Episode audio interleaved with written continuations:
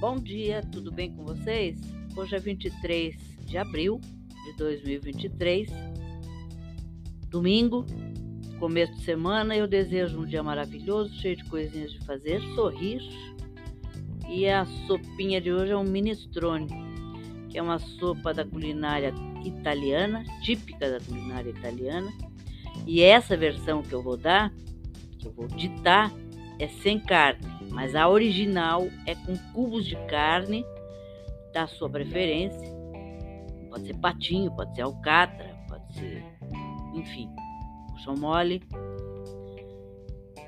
Cortada em cubos e muito bem selada no azeite antes de colocar os demais ingredientes.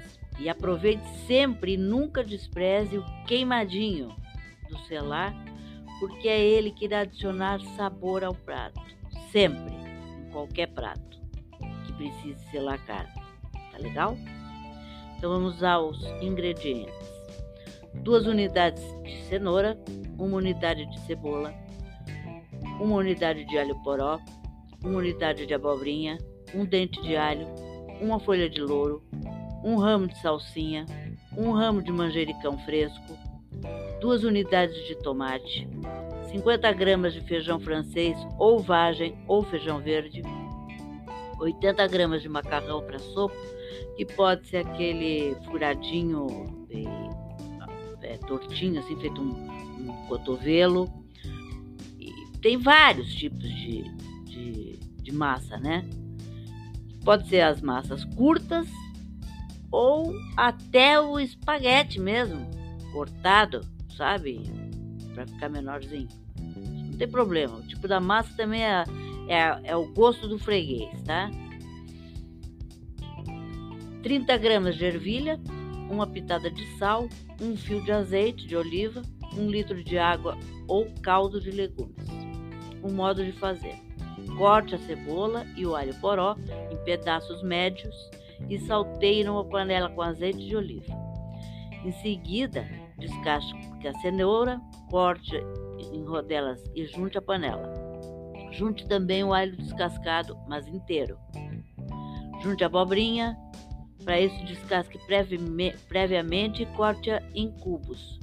Remova as pontas da vagem, lave, corte em pedaços de 2 centímetros e acrescente ao refogado. Cozinhe durante 3 minutos e tempere com sal e pimenta. A dica é se você deseja adicionar bacon, faça-o neste momento, se quiser. Junte água ou caldo de legumes, a folha de louro e os tomates descascados, mas inteiros. Deixe cozinhar por 10, 30 minutos em fogo médio. Por último, junte as ervilhas e o macarrão. Neste caso, é macarrão já previamente cozido separadamente, mas é o que diz aqui a receita. Mas eu prefiro que você deixe bastante caldo dos legumes para aí acrescentar a massa crua do macarrão, para depois cozinhar tudo junto, tá? Aí você cozinha a sopa até o macarrão ficar macio e sirva essa sopa com um pouco de salsinha ou manjericão picado. Você pode colocar numa sopeira, pode colocar em cumbuca e pode colocar também no pão italiano, tá ok? Espero que vocês tenham curtido, porque ele é bem variado, dá para fazer de várias maneiras. E, e eu espero realmente que vocês tenham curtido, tá bom? E até amanhã, se Deus quiser.